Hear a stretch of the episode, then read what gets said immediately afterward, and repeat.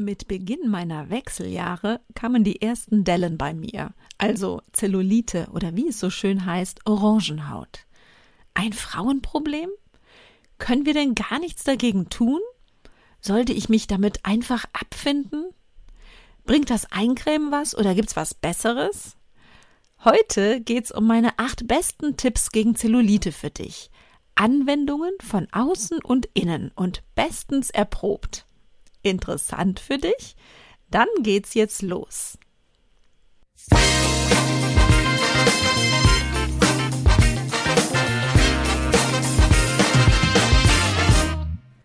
Das ist euer Podcast für die Frau 40 plus. Hier geht es ums Abnehmen oder Gewicht halten, um die Wechseljahre Darmgesundheit und Achtsamkeit. Und damit herzlich willkommen zum Podcast Die, die Melo-Bitch mit der Webapothekerin Linda Venent.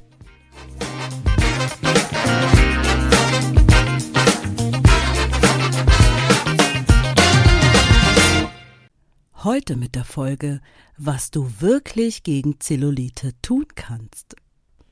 Ich gebe zu, ich bin keine Sportskanone. Naja, und wenn ich richtige Sportler fragen würde, dann müsste ich wohl zugeben, dass ich eigentlich nie so richtig Sport gemacht habe. Ich habe als Kind und Teenager im Verein getanzt und geturnt. Klar, für mich war das Sport. In vieler Leute Augen ist das eben keiner. Aber für mich war es immer toll und vor allem für die Seele. Aber tatsächlich kann ich keine Karriere als dauerhafte Joggerin oder Läuferin, als Fitness- oder Gymgeherin oder gar Kraftsportlerin aufweisen. Ich habe es immer wieder versucht, bin aber meist nach einiger Zeit an meinem inneren Schweinehund gescheitert. Heute ist das anders, aber das kommt in einer anderen Folge. Warum erzähle ich das, wo es doch eigentlich um Zellulite gehen soll? Wahrscheinlich, weil ich mir mit Blick auf meine ersten Dellen an den Beinen und Armen kurz vor meinen Wechseljahren gesagt habe, na ja, das hast du halt jetzt davon. Du bist wirklich ein Schlaffi. Ohne Sport ist halt nix straff. Aber hätte ich die Entstehung meiner Dellen tatsächlich selber beeinflussen können durch Sport mit gestellten Muskeln und durchtrainierten Armen und Beinen?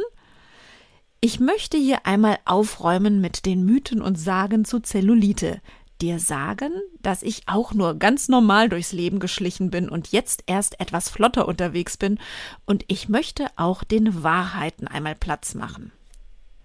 Und warum haben eigentlich nur fast wir Frauen Zellulite? Das hat die Natur so vorgesehen. Peng, so blöd das auch ist. Das weibliche Bindegewebe ist viel elastischer als das männliche. Was klar ist, sonst könnte sich unsere Bauchdecke in potenziellen Schwangerschaften nicht so extrem ausdehnen. Ist also eigentlich ganz clever vorbereitet von der Natur.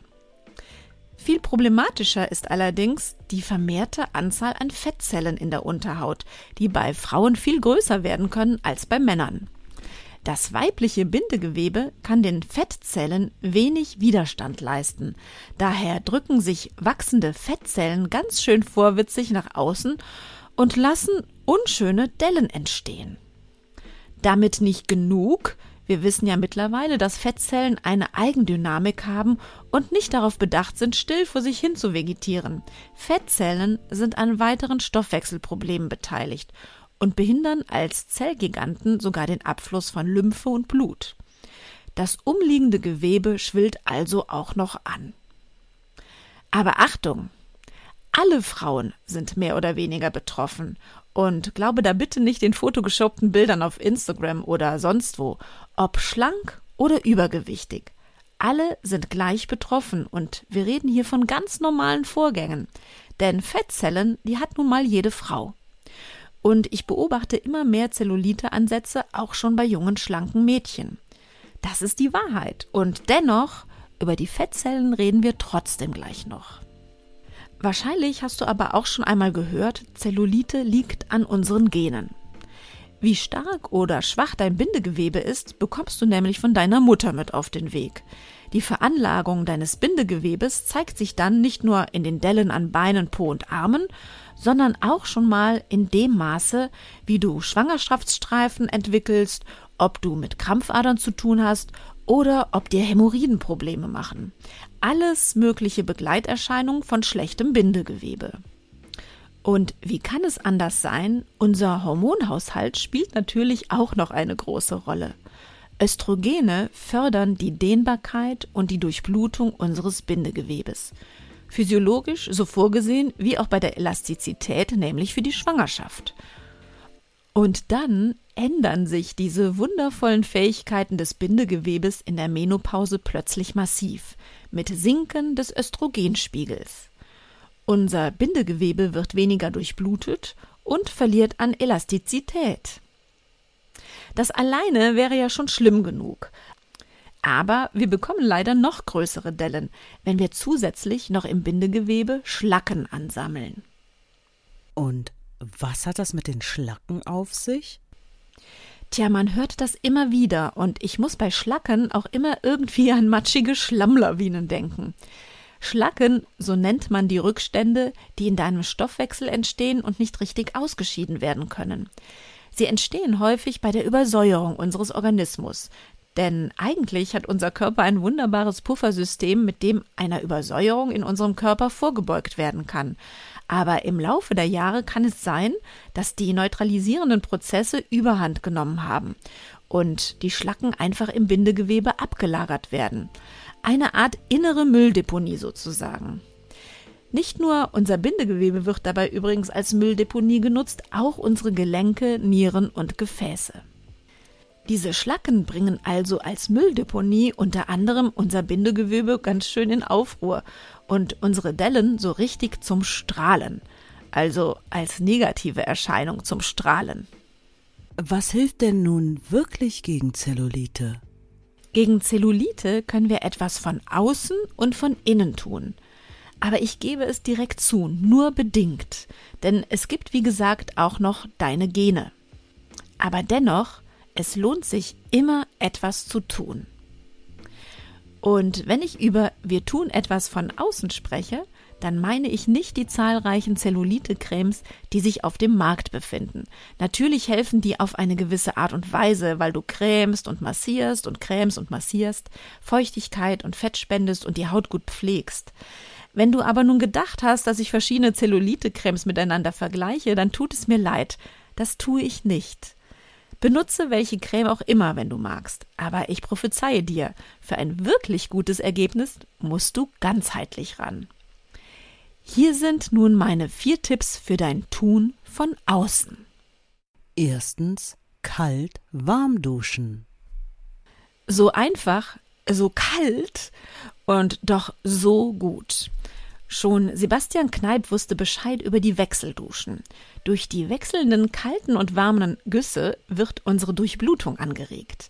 Die Gefäße stellen sich im warmen Wasser wunderbar weit, um sich dann reflexartig beim richtig kalten Strahl wieder zusammenzuziehen. Das trainiert deine Gefäße und lässt dich im Winter weniger schnell frieren. Und Achtung, in den Wechseljahren auch weniger unter Hitzewallungen leiden. Kalt-warm duschen hilft leider alleine nicht gegen unsere Zellulite, ist aber auch nicht aus deinem täglichen Programm wegzudenken.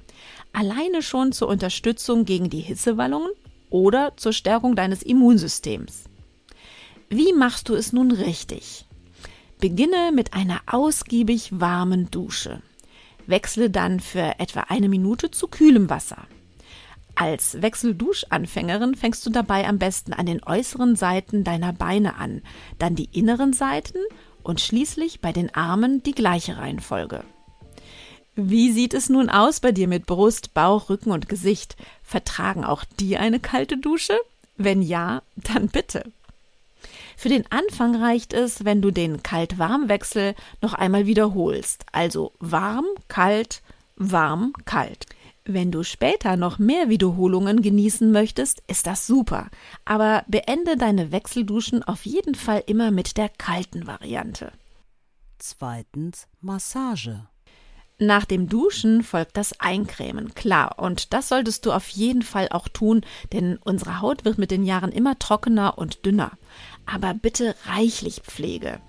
Ob dies nun eine Zellulite-Creme sein muss oder einfach eine schöne, reichhaltige Körperlotion oder ein Körperöl, das überlasse ich gerne dir. Als Tipp nur, falls du ein Öl benutzen möchtest, dann schau bitte, dass deine Haut noch immer ein wenig feucht ist oder du deine Hände anfeuchtest. Dann transportieren die Öltröpfchen die Feuchtigkeit auch gut mit in die Haut und bleiben nicht nur als Ölfilm auf ihr drauf. Schon alleine für dein Belohnungssystem solltest du dir nach dem Duschen die Zeit für die Pflege und vor allem für ein kleines Stückchen mehr, eine kleine Zupfmassage gönnen. Dafür nimmst du die Haut Stück für Stück mit den Daumen und Zeigefingern hoch und rollst diese Hautpartien zwischen den Fingern. Das macht ein wenig Arbeit, denn das solltest du ganz genüsslich von den Oberarmen bis zum Bauch, bis hin zum Po und den Oberschenkeln durchführen. Gerade bei dieser Zupfmassage eignet sich besonders die Verwendung eines fetten, vitaminreichen Öles. Du kannst auch ein gutes Schwangerschaftsstreifenöl verwenden. Deiner Haut ist es ja egal, was auf der Flasche draufsteht und dir hoffentlich auch. Drittens Basenbäder. Wenn es mal ein wenig mehr sein darf als eine Dusche und du dieses besondere etwas zu Hause hast, also ich spreche von einer Badewanne, dann nimm doch mal ein Bad und zwar mit einem basischen Badesalz. Das wirkt wunderbar entschlackend, denn hier wird nach dem Prinzip der Osmose gearbeitet, also dem Bestreben zwischen einer Membran, in diesem Fall deiner Haut, den pH-Wert auszugleichen. Sozusagen ein kleiner Aufwand mit riesengroßer Wirkung. Nimm dir für das Bad eine halbe Stunde Zeit und nutze diese Zeit zum Entschleunigen für dich. Kerzen an, leise Musik, eine Tasse Tee, ein paar Stückchen dunkle Schokolade, einfach perfekt. Wenn du deine Entsäuerung sehen möchtest, denn vielleicht gehörst du zu denjenigen, die nur glauben, was sie sehen, also den Effekt, den ein Basenbad hat, dann kannst du ganz einfach vor dem Einsteigen mal den pH-Wert messen und nach dem Bad noch einmal. Dann wirst du sehen, wie sauer du warst. Oftmals bildet sich auch ein regelrechter grauer Schleier auf dem Wasser.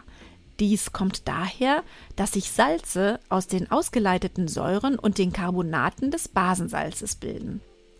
Es könnte dir also vorkommen, als hättest du plötzlich nach dem Ablassen des Badewassers feinen Sand in der Wanne. Es kann sein, dass du nach dem Bad ein Hautjucken verspürst oder auch ein wenig fleckig ausschaust. Es kann auch sein, dass du besonders müde oder auch besonders aufgekratzt bist. Also du merkst, alles ist möglich. Und wenn du nicht weißt, wie du auf das Bad reagierst, dann plane es beim ersten Mal vielleicht nicht gerade vor dem Schlafengehen ein, sondern zu einer Zeit, bei der nach dem Bad alles an Ruhe oder aber Aktivität für dich möglich ist. Nicht nur zum Entschlacken gegen deine Dellen ist das Basenbad übrigens gut, sondern deine Haut wird sich auch ganz allgemein wunderbar weich anfühlen. Ich kann dir nur empfehlen, hast du keine Badewanne? Dann suche dir eine Freundin oder einen Freund, der oder die eine hat und dir diese vielleicht einmal zur Verfügung stellt. Viertens Bewegung. Oh weia, jetzt kommen wir zu einem wunden Punkt, also bei mir zumindest. Ich habe schon öfter erzählt, dass ich nicht so die Sportskanone bin, aber ich muss schon sagen, je mehr ich mich mit meiner Ernährung befasst habe, desto leichter fiel mir dann auch die Bewegung. Nee, das ist, glaube ich, falsch ausgedrückt. Desto mehr Lust hatte ich auf Bewegung. Bei Zellulite ist übrigens Schwimmen eine super Art, sich fortzubewegen. Schwimmen ist vielleicht dein Ding. Meins ist es nicht so. Ich halte es lieber mit ein paar Übungen, die ich überall, wo ich gerade bin, machen kann. Zum Beispiel den Wandsitz mit dem Rücken an der Wand in leichter Kniebeuge einfach so stehen. Oder den dynamischen Kniebeugen, also Squats. Eine sehr einfache auszuführende Übung ohne jegliche Hilfsmittel ist auch das Planking.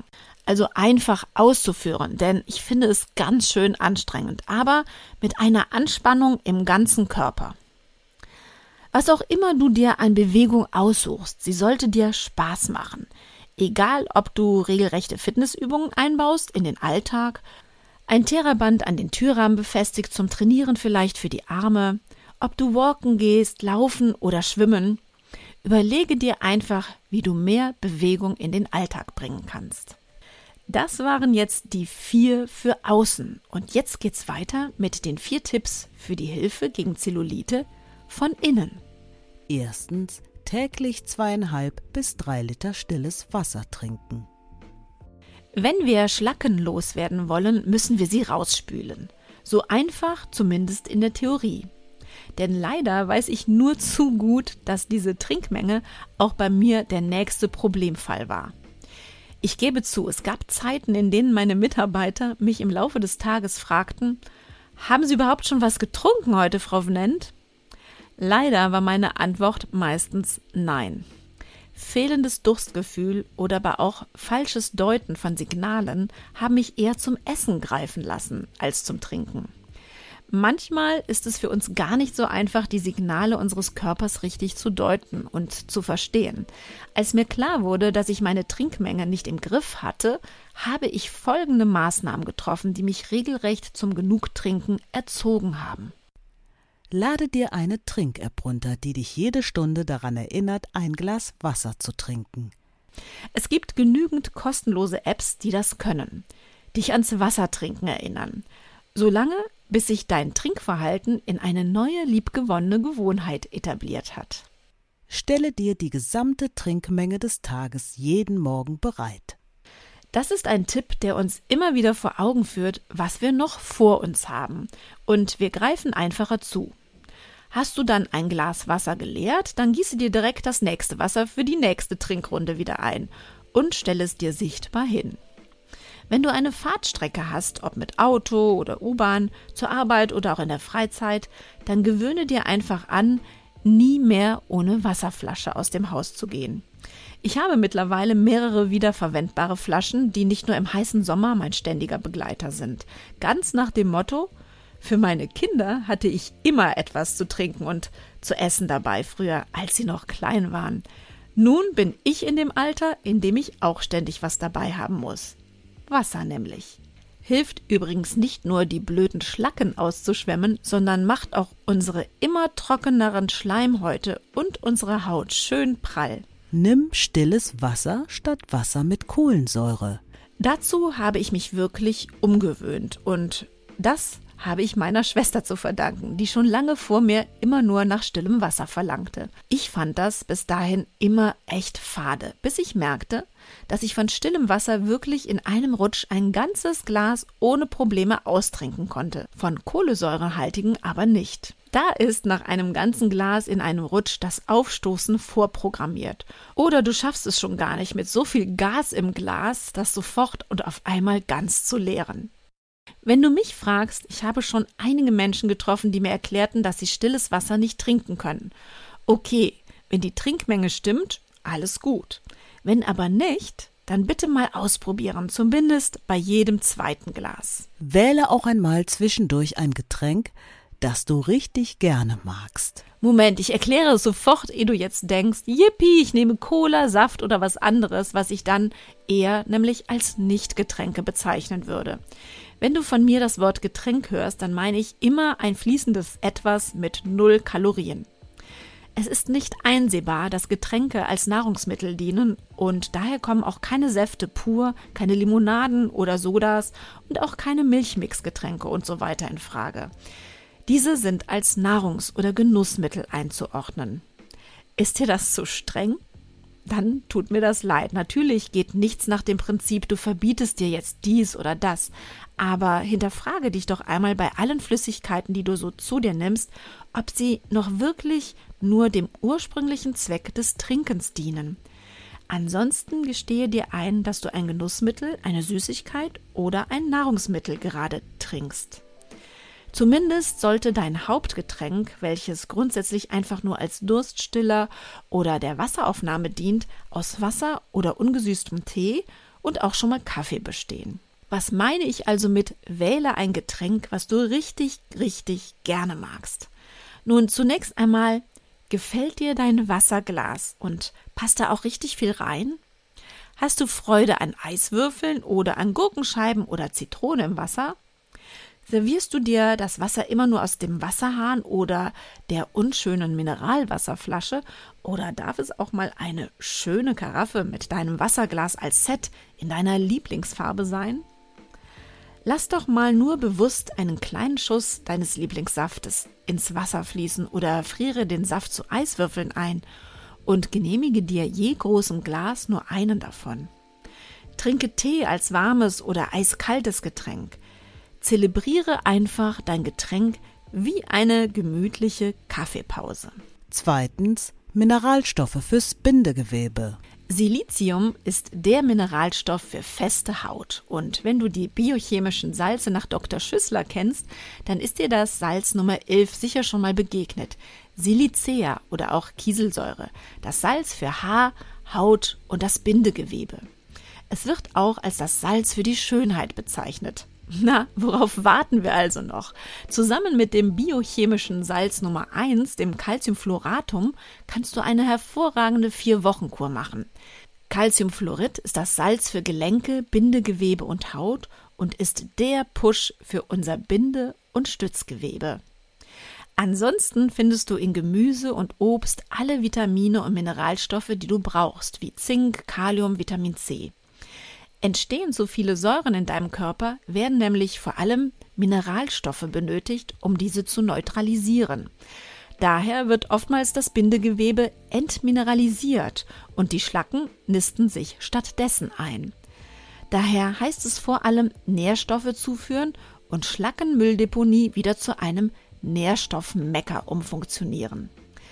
Denke auch daran, dass du auf jeden Fall Eiweiß für ein festes Bindegewebe brauchst natürlich auch für den Muskelaufbau und deine straffen Konturen. Drittens basenbildende Lebensmittel. Nicht das, was sauer schmeckt, wirkt sauer im Körper. Es ist um einiges einfacher zu merken. Pflanzliche Lebensmittel wirken fast ausschließlich basisch und tierische Lebensmittel produzieren bei der Verstoffwechslung Säuren. Die besten Basenbildner sind also alle Obst- und Gemüsesorten, Kräuter, Pilze, Sprossen und Keime. Wir können es auch einfach Clean Eating nennen, mit möglichst natürlichen Lebensmitteln. Besonders basisch wirken übrigens Spinat, Möhren, dunkelgrüne Blattsalate, grüne Bohnen, Wirsing, Gurken, Tomaten, nur als kleine Auswahl hier genannt. Obst wirkt eher nur schwach basisch, aber immerhin. Der Vollständigkeit halber noch einmal Milch und Milchprodukte, Fisch, Fleisch, Eier und auch Süßigkeiten und Getreide, also alle schnell verwertbaren Kohlenhydrate, wirken sauer. Aber auch bei den Säurebildnern unterscheidet man noch einmal zwischen gut und böse. Aber mehr dazu und zum Säurebasenhaushalt gibt's noch einmal in einer Extrafolge. Du kannst also der Schlackenbildung vorbeugen, indem du so wenig wie möglich die Nahrungsmittel isst, die diese bilden. Und das schaffst du schon einmal dadurch, dass du möglichst deinen Zuckerkonsum und die Menge an tierischen Nahrungsmitteln reduzierst. Damit kommen wir fast schon übergangslos zu Punkt 4. Viertens. Normalgewicht anstreben. Auch Normalgewichtige können Zellulite haben. Normalgewicht ist nicht die alles umfassende Lösung. Aber es hilft natürlich massiv, wenn du dein Gewicht dauerhaft auf Normalniveau hältst und den Fettzellen kein Futter gibst. Gewichtsschwankungen mit einem ständigen Jojo-Effekt belasten nicht nur deine Psyche, sondern auch deinen Körper und dein Bindegewebe. Die meisten Diäten machen aber genau das, einen Jojo-Effekt und legen nicht besonders viel Wert darauf, dass Fett abgenommen wird. Vielfach reduziert sich bei den Crash-Diäten zwar dein Gewicht, aber in Form von Wasserausschwemmungen oder Muskelabbau. Mit dem bekannten Jojo-Effekt kommen sogar vermehrt Fetteinlagerungen zurück. Also Finger weg von Diäten und Fokus auf ein dauerhaftes Normalgewicht. Die neuesten Diättrends stelle ich dir in der nächsten Folge unter anderem übrigens einmal vor, was sie versprechen, was sie können und was wirklich erfolgsversprechend ist. Durch deine Ernährung kannst du Zellulite zwar nicht komplett verschwinden lassen, aber sie unglaublich positiv beeinflussen und die Oberfläche maßgeblich glätten. Dazu gehören dann vor allem die basisch wirkenden Lebensmittel und ein dauerhaftes Normalgewicht. Ich fasse nun noch einmal alle acht Tipps für dich zusammen. Erstens, kalt-warm duschen. Nach einiger Zeit wird dir das völlig normal vorkommen und du nicht nur eine tollere Haut erhalten, sondern dich auch viel wacher fühlen. Zweitens, gönne dir Massagen mit guten, fetten Ölen, entweder von dir selber oder anderen mit leichten Zupfmassagen. Drittens, Entsäuere mit Basenbädern. Wenn du selber keine Badewanne hast, dann frag eine Freundin und putze danach gut die Badewanne oder entferne die Schlackenränder, damit sie noch deine Freundin bleibt. Viertens. Führe ein bewegtes Leben, das strafft deinen Körper, Muskeln und dein Gewebe. Fünftens. Trinke zweieinhalb bis drei Liter stilles Wasser am Tag und nutze alle möglichen Tricks und Hilfsmittel, damit du deinen Durst nicht überhörst, wenn er Wasser ruft. Sechstens. Mache eine Bindegewebskur mit Mineralstoffen für die Haut. Dies sind Kieselsäure bzw. Silicea und Calciumfluorid. Siebtens. Esse viele natürliche, basenbildende Lebensmittel. Reduziere Zucker und greife möglichst wenig zu verarbeiteten Lebensmitteln.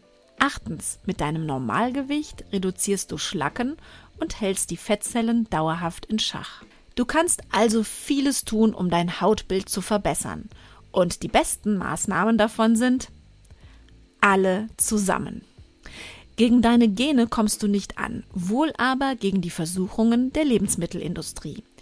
Wichtig ist mir, dir mit auf den Weg zu geben, die Dellen werden, wenn du welche hast, wohl nie ganz verschwinden. Und ich finde es wichtig, sie als normal und als zu uns zugehörig anzuerkennen.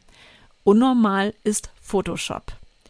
Dir ist es aber jedoch jederzeit möglich, an deiner Kontur und an deinem Hautbild zu arbeiten, damit du dich wirklich selber wohlfühlst in deinem Körper. In diesem Sinne, liebe deinen Körper. Ich freue mich, wenn du gemeinsam mit mir in Bewegung bleibst und nicht auf der Stelle trittst, also dich weiterhin um dich und deinen Körper kümmern möchtest. Und wenn du möchtest, dann beleuchten wir nächste Woche einmal den Diätenwahn und welche Diät davon ein Flop oder sogar top ist. Wenn du es noch nicht getan hast, dann abonniere doch sehr gerne meinen Podcast auf Apple Podcasts oder Spotify.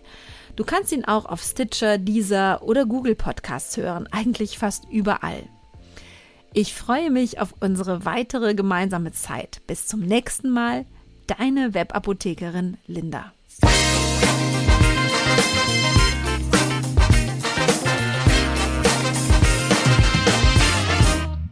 Das war der Podcast Die Menubitch. Fortsetzung folgt.